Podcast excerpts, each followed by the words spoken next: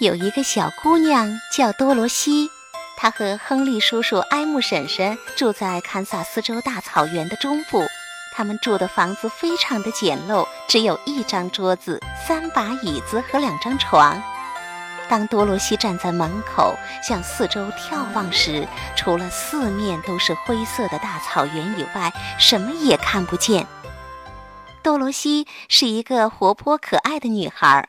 他很喜欢和他的小狗托托一起玩，但是那一天，亨利叔叔坐在门口，烦恼地望着比平时更加灰色的天空。多罗西把托托抱在怀里，站在门口也望着天空。他们从老远的北方那里听到了一种风的低低的哀叫声。从南方的高空中也传来了一种尖锐的呼啸声，他们的眼睛转向那里，只见在那个方向的草也掀起了波浪。亨利叔叔突然大叫起来：“旋风来了！”埃姆婶婶心里明白，危险立刻就要来到了，她大声地高叫着：“多罗西，快跑到地洞里去！”多罗西刚刚跑到屋子的中央，就传来了一阵极大的呼呼的风声。突然，屋子摇动得很厉害，他一下子跌坐在地板上。这个时候，一件奇怪的事情发生了。屋子旋转了两三次，慢慢的升到了天空中去。多罗西觉得好像是坐在一个氢气球里，渐渐的上升。那南方和北方的风在屋子的地方汇合着，形成了旋风的中心。在旋风的中央，那空气通常是平静的。但是四周的强大风力压迫着这屋子，使它更高更高的上升起来，一直升到旋风的最高顶。屋子在空中好几里好几里的被带走，轻易的像你带走了一根羽毛。这个时候，天空非常的黑暗，风在多罗西的四周可怕的怒吼着。他似乎觉得自己像一个婴儿躺在一个摇篮里。一个小时又一个小时的过去了，多罗西渐渐的不害怕了，并且很快的闭上眼睛睡着了。一个突然而猛烈的震动把多罗西震醒了，他坐起来仔细的看着，屋子不动了。明亮的太阳光从窗子外照进来，他从床上跳出来，跑过去打开了门，向四周看了一下，发出了一声惊奇的叫喊：“哦，我的天哪！那里到处是可爱的一块块绿草地，以及高大的树林，树林里挂着丰饶的甜美的果子，斜坡上到处长着奇异的花草。”鸟儿们披上罕见的辉煌美丽的羽毛，唱着歌。还有一条小溪沿着绿的斜坡中间冲流着。小女孩非常的兴奋，因为她在那干燥的灰色的草原上住的太久了。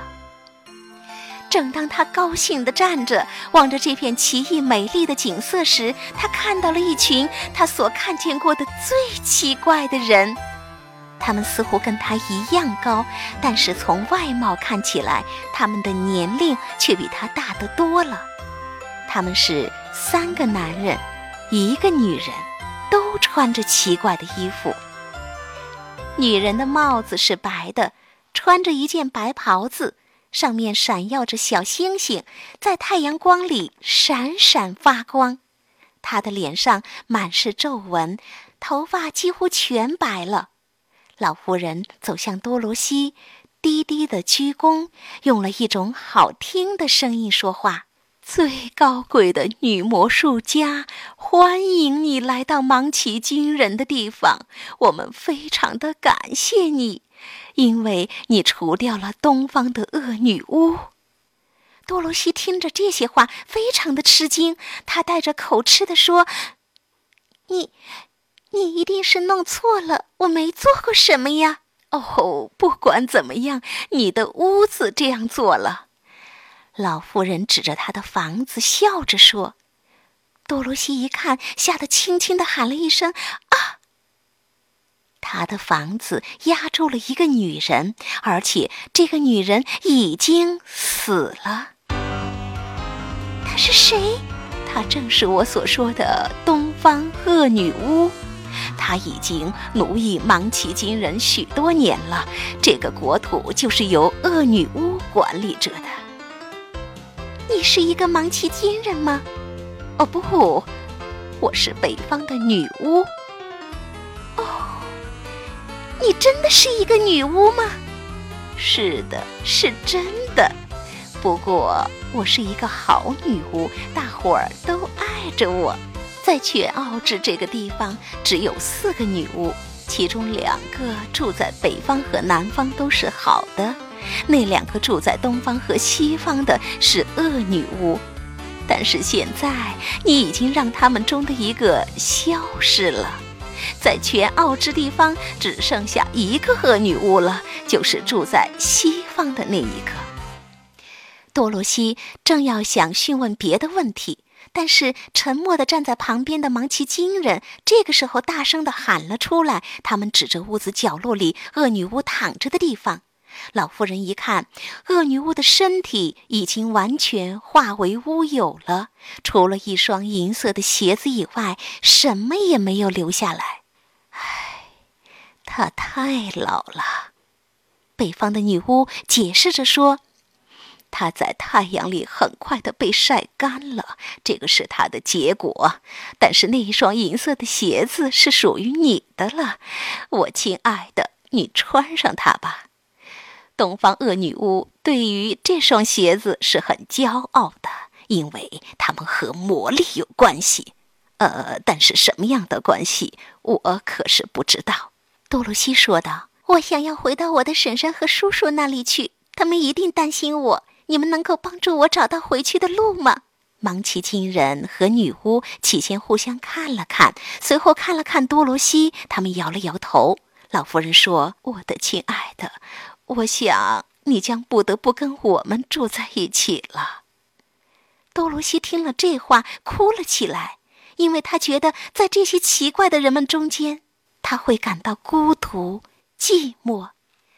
于是，北方女巫脱下了她的帽子，用一种庄严的声音数着：“一、二、三。”帽子立刻变做了一块石板，上面写着巨大的白粉字：“让多罗西到翡翠城去。”我的孩子，你必须到翡翠城去。也许奥芝会帮助你，他是一个大魔术家。小女孩忧愁地问着：“他是一个好人吗？”“他是一个好的魔术师。”“他是一个人，或者不是一个人？”“啊，我不能告诉你，因为我从来没有看见过他。”多罗西问着：“我怎么样才能够到他那儿去？”“你要步行着走过去，那是一个长长的路程。”到翡翠城去的路全部都是用黄砖铺的，所以你不会迷路。这条路有时它是光明快乐的，有时是黑暗的、可怕的。无论如何，我将用一切我所知道的魔力帮助你，使你避免灾祸。我将吻你，亲爱的。没有一个人敢伤害被北方女巫吻过的人。女巫走进了多罗西，温柔地吻着她的前额。当她的嘴唇触着小女孩的额头时，就留下了一个又圆又亮的记号。女巫说：“当你找到奥芝，不要怕他，把你的故事告诉他，并且请求他的帮助。好了。”我亲爱的孩子，再见了。女巫向着多罗西友好的、微微的点一点头，用她的左脚跟旋转了三次，立刻不见了。多罗西低头看看自己的脚，看到的是一双多么旧的鞋子。在这个时候，多罗西看见放在桌子上的一双银鞋子，那是东方女巫的东西。她对托托说：“托托，旧鞋子一定不能够走长路的。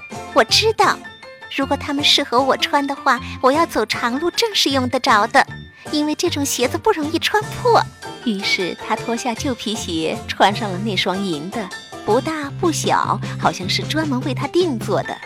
最后，多罗西提起了他的篮子，托托，走吧，我们将要到翡翠城去，请求伟大的奥芝指点我们怎么样再回到堪萨斯州去。